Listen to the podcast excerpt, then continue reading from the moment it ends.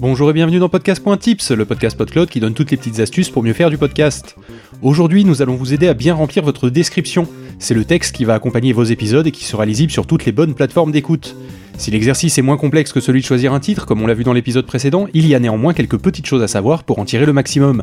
Pour commencer, même si cela n'est pas encore pris en compte partout, pensez à l'aspect moteur de recherche de votre texte. Pensez aux mots-clés que vous allez devoir placer pour que votre épisode soit trouvable par des gens intéressés par les sujets abordés ou par les œuvres auxquelles vous faites référence. Ensuite, remplissez votre description en étant le plus complet possible, avec en premier, tout en haut de votre texte, les informations les plus importantes, comme par exemple les sujets abordés ou le nom de votre invité. Voyez-le comme un résumé rapide, une ou deux lignes, qui pourrait se suffire à lui-même. Si vous avez une chronique, mettez donc le texte, ça prend quelques secondes et ça rend votre transcript directement recherchable.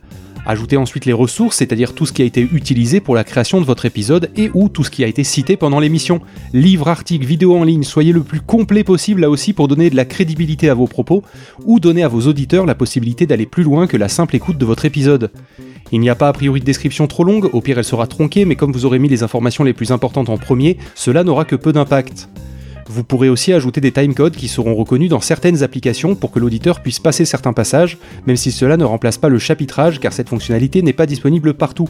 Attention lorsque vous mettez des liens, essayez de les mettre autant que possible en clair, car nombreuses sont les applications qui ne reconnaissent pas les textes cliquables. C'est un peu moins joli mais c'est plus fiable. Utilisez des raccourcisseurs de liens si vous trouvez cela plus esthétique, pourquoi pas.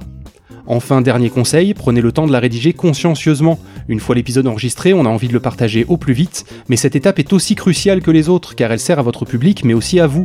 Vous retrouverez plus rapidement dans quel épisode vous avez abordé tel ou tel sujet s'il est noté. On se retrouve la semaine prochaine pour analyser de quoi est composé le flux RSS.